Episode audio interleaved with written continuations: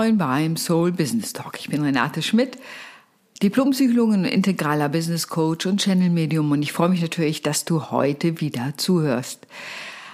Mir geht es darum, dass jeder Mensch in seiner wahren Schönheit und Kraft in der Welt ist und damit letztendlich auch sowohl im Business als auch im Privaten die Welt zu einem etwas besseren Ort sein lässt. Ich gehe davon aus, dass jeder Mensch auch seine innewohnende Schönheit hat und dann wie ein geschliffener Edelstein einfach strahlen kann. Das ist so mein Bild. Da merkst du die Gestaltausbildung, die ich im Hintergrund habe, wo wir natürlich immer mit Bildern arbeiten. Aber wenn ich mir das vorstelle, jeder Mensch ist da in seiner besonderen Schönheit und kann strahlen auf seine einzigartige Art und Weise. Und wenn ich dazu beitragen kann, dann macht mich das glücklich. Jetzt stoße ich genau bei dieser Arbeit aber auf ein besonderes Phänomen und zwar auf das Imposter-Syndrom oder das Hochstapler-Syndrom. Vielleicht hast du da schon mal von gehört. Ähm, das Imposter-Syndrom ist eigentlich gar keine neue Empfindung. Es ist so um 1970 äh, ja das erste Mal benannt worden von Pauline Clance und Susanne Imes. Und die haben beschrieben, es betrifft Menschen, die eigentlich gute Leistungen bringen oder sowieso gute Leistungen bringen, aber diese Leistung sich nicht selbst zuschreiben, sondern dem Zufall, dem glücklichen Moment, dass man gerade einen Fürsprecher hatte, dass vielleicht die Prüfungsfragen so einfach waren und man einfach Glück hatte, diese Note zu erreichen erreichen und so weiter und so weiter. Das heißt, diese Menschen haben immer das Gefühl, irgendwann fliegt es auf, dass sie gar nicht so gut sind, wie die Leute denken, dass sie seien.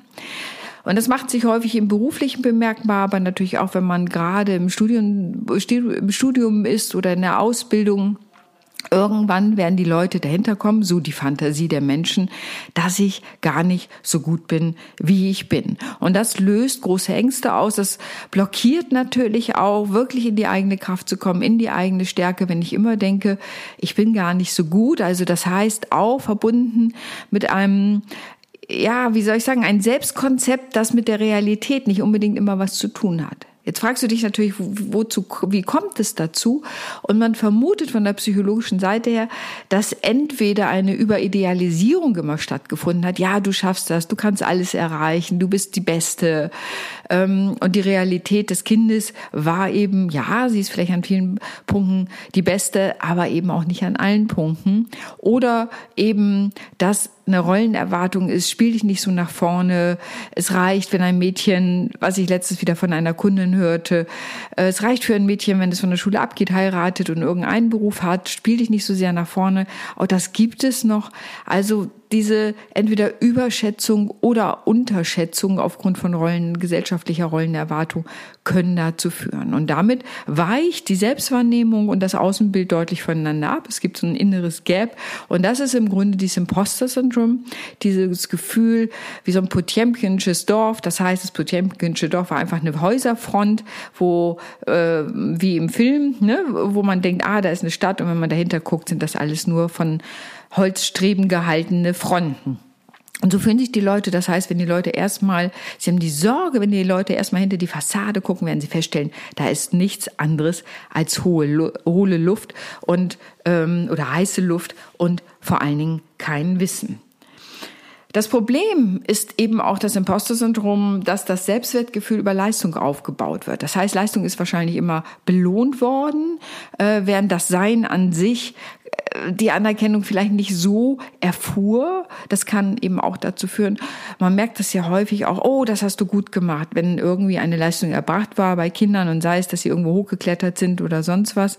Ähm, statt vielleicht das Kind selber zu fragen, wie fühlst du dich, wo du das jetzt für dich geschafft hast oder hier oben sitzt oder das jetzt machst, äh, so dass das Kind selber einen Eindruck davon bekommt, finde ich das jetzt gut oder nicht, fühlt sich das toll an, dass ich das gerade hier geschafft habe und damit wird die Verbindung der Leistung mit dem eigenen Tun in Verbindung gebracht und verknüpft. Also das ist schon etwas, wenn man selber Kinder hat, was man natürlich tun kann, um ein Imposter-Syndrom zu verhindern. Letztendlich steckt dahinter auch eine hohe Versagensangst und eine Versagensangst so, ich probiere das lieber mal nicht aus, weil ich könnte ja versagen. Und es könnten Leute nicht gut finden. Und ich kann dir eins sagen, das wird so sein. Es wird Leute da draußen geben, die das, was du machst, nicht gut finden. Ich erlebe das ja häufig, dass ich, weil ich mit Unternehmerinnen zusammenarbeite, neues Produkt auf den Markt zu bringen. Es wird viele vielleicht geben, die das toll finden, aber es wird auch welche geben, die es eben nicht kaufen.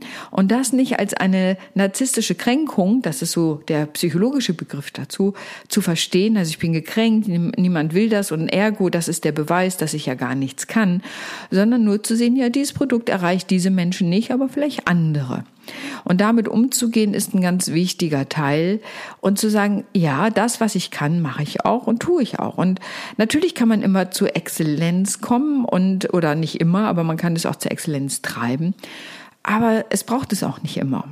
Und ich sage mal, das ist so ein iterativer Prozess. Entwickel etwas, bring es auf den Markt, guckst, ob jemand kauft äh, und dann entwickel es weiter. Also auch das auszutesten und auszuhalten, dass womöglich deine Idee super ist, aber zum Beispiel keine Geschäftsidee. Auch das manchmal auszuhalten und dann nicht das generell zu sagen, ja, ich kann sowieso nichts leisten, ich kann nichts richtig, sondern nur zu sagen, okay, dieses Angebot ist offenbar gerade in der falschen Zeit auf den Markt gekommen, äh, holt gerade die Bedürfnisse der Kunden nicht ab und so weiter. Mehr ist es erstmal nicht.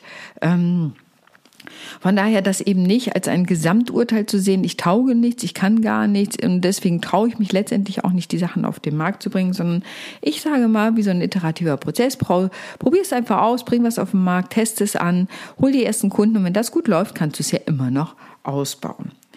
Und jetzt stellst du dir natürlich die Frage so, wie viele Leute sind da eigentlich von betroffen, von seinem Imposter-Syndrom? Und es gibt eine Studie von 1980, die ist natürlich schon eine Zeit lang her. Aber da hat man gedacht, dass erfolgreiche Menschen, zwei von fünf erfolgreichen Menschen schätzen sich als Hochstapler ein. Jetzt ist natürlich, ich habe keine aktuelleren Studien gefunden, aber es ist ja die Frage, das fand ich ganz schön hoch, dass fast ne, die Hälfte denkt, oh, wenn jemand da erstmal hinterguckt, wird er feststellen, ich habe es gar nicht so richtig drauf. Und dabei gehe ich ja schon davon aus, dass ich sage, jeder baut seine ganz besondere Expertise seit der Kindheit auf. Also ich habe nochmal einen ganz anderen Ansatz, ein bisschen in die Kindheit hineinzugucken, welche Expertisen sind da aufgebaut worden. Das kann sein, äh, gut moderieren zu können, Konflikte lösen zu können äh, und was auch immer. Ich zum Beispiel bin auf einer Tankstelle aufgewachsen. Da habe ich gelernt, sehr schnell Bedürfnisse von Menschen zu erkennen. Auf einer Tankstelle noch relativ einfach und überschaubar von den, dessen, was dann im Angebot war, aber letztendlich das schnell zu erkennen. Und diese Fähigkeit habe ich tatsächlich immer und immer, immer weiter verfeinert. Und die hilft mir heute in meinem Job, in meiner Berufung als Psychologin und Coach und Medium. Da hilft es mir natürlich sehr, die Bedürfnisse der Menschen zu erkennen, auf so einer tieferen Ebene zu arbeiten und sehr viel schneller tiefer einsteigen zu können, hinter die Fassade zu gucken, hinter dem, was wirklich da ist, um von dort aus zu arbeiten, damit es wirklich eine nachhaltige Wirkung hat.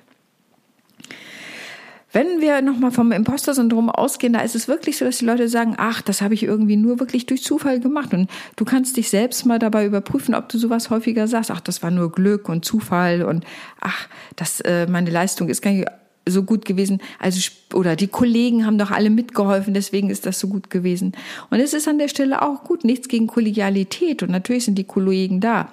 Aber wenn ich die Arbeit, mein eigenes Arbeitsergebnis letztendlich nur dem Team zugute schreibe, dann ist es zu wenig, sondern durchaus den eigenen Anteil darin zu erkennen. Was war dein Beitrag, dass es so gut gelingen konnte? Jetzt ist natürlich die Frage, ich bin nicht gut genug, wie kommt man aus dieser Angst heraus, aus diesem Gap der Außenwahrnehmung, wo die Leute das gar nicht so sehr merken oder gar nicht merken, und der Innenwahrnehmung, wie komme ich da raus aus dieser kleinen Falle? Und das eine ist, ich kann das dir sagen, fang einfach an. Fang einfach an, das zu tun, was du tun möchtest, ob du einen Kurs auf den Markt bringen willst, ähm, ob du eine Geschäftsidee hast, fang einfach an und probier es aus. Das heißt, dieses mit, mehr mit so einer spielerischen Leichtigkeit heranzugehen, mach Fehler, äh, das ist überhaupt nicht schlimm, denn das durch Fehler lernen wir. Also probier dich einfach aus, versuch sowas Spielerisches zu haben, äh, sehe es wie eine kleine Forschungsreise, statt zu sagen, ich muss es gleich perfekt können, denn kein Produkt ist aus meiner Erfahrung, kein Angebot gleich perfekt, sondern es schleift sich immer weiter. Was wichtig ist, ist auch, sich selber was Gutes zu tun, also sich selber gut zu behandeln.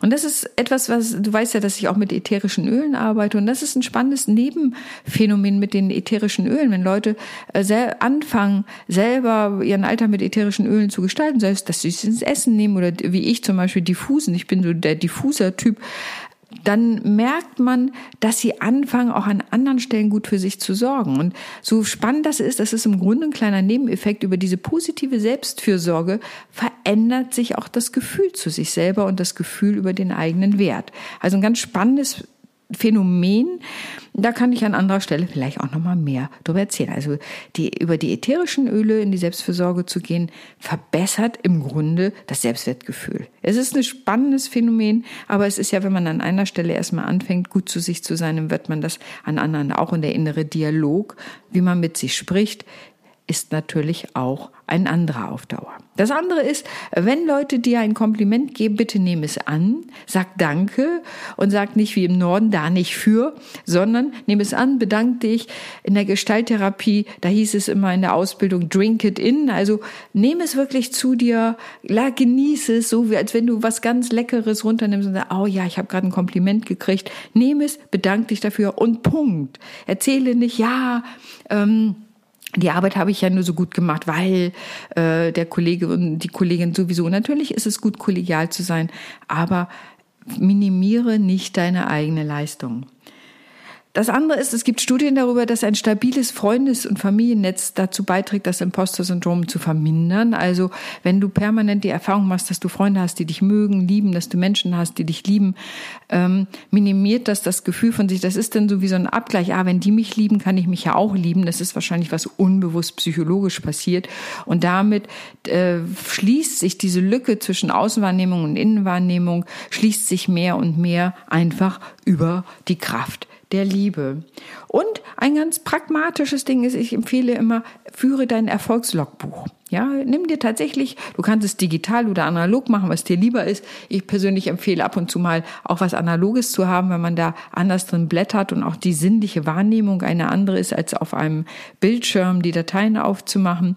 Äh, und selbst wenn du es da reinschreibst, verankert sich die Erfahrung mehr im Körper. Also, äh, mach dir ein Logbuch, wo auch immer, ob nun digital oder analog, und schreib deine Erfolge auf. Und zwar täglich. Schreib jeden Tag die Erfolge auf. Und du wirst lachen, wie wichtig das ist mit den Erfolgen. Ich habe an einer anderen Stelle mit einem Geschäftsführer zusammengearbeitet und die machen jetzt Dailies. Und da geht es unter anderem darum, jeden immer erstmal die Erfolge, die man gemacht hat, zu berichten. Und am Anfang war da, sagte er, es war gar nicht, ganz schön schwer, weil die Leute immer nur sagen wollten, was nicht gut gelaufen ist. Und er merkt, dass durch diese Veränderung tatsächlich einerseits die ja, ich sag mal, der Team Spirit steigt und die gute Laune der Leute und ähm, tatsächlich die Leistungsfähigkeit sich verändert. Also allein über diesen Drehung erst mal über die Erfolge zu sprechen und sich auch nach und nach klar zu machen, es sind Erfolge da und es ist nicht alles nur blöd und passt nicht und gelingt nicht. Auch das gibt's natürlich im Arbeitsprozess, sondern so, das verändert die Haltung zu sich selbst in der Teamarbeit und überhaupt. Also von daher für dein Erfolgslogbuch.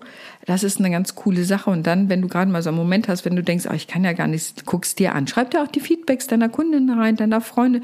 Schreib dir alles rein, wo du was Positives über dich erfahren konntest. Und es ist so ein bisschen so, als wenn dein innerer Anteil, der das alles nicht glauben kann und immer noch davon ausgeht, oh, ich kann alles, das alles nicht, ich bin gar nicht so gut, denn das ist ja nur ein Anteil von dir dieser innere Anteil lernt darüber zu vertrauen. Also letztendlich dir selbst zu vertrauen, dass das, was die anderen sehen, womöglich ein Teil der Realität ist und ein Teil der Wahrheit und womöglich die eigene Wahrnehmung an der Stelle, sagen wir mal vorsichtig, einen kleinen blinden Fleck hat. In diesem Sinne wünsche ich dir, dass du, wenn du von diesem, oh, ich kann da gar nicht, ich traue mich gar nicht auf den Markt, sondern das ist es bestimmt nicht gut, was ich da bringen werde, trau dich einfach es zu machen. Es kann sein, dass manche Dinge vielleicht auch nicht ganz so gut sind, aber das macht ja nichts, dann verbessere sie einfach oder hol dir einen Coach, der dir hilft, das zu verbessern. Hol dir, hol dir auch Hilfe von außen. Deswegen sind ja auch zum Beispiel Mastermind-Gruppen gut, weil man über das Feedback lernt, weil man miteinander lernt. Ähm, dafür ist Coaching gut, weil man sich verbessern will und weil da innere und äußere Wahrnehmung zusammenkommen. Also das Thema Imposter-Syndrom, du musst da nicht drunter leiden, denn dieses schale Gefühl, was es auslöst, man hat gerade einen Erfolg gehabt und kriegt womöglich sogar ein gutes Angebot und sagt, meine Güte, ne, da behalten wir sie mal im Auge, vielleicht nehmen wir unser nächstes großes Projekt mit auf oder äh, was weiß ich, wollen Sie nicht noch eine Doktorarbeit schreiben, wenn man gerade seinen Ma äh, ne, Master gemacht hat und so weiter.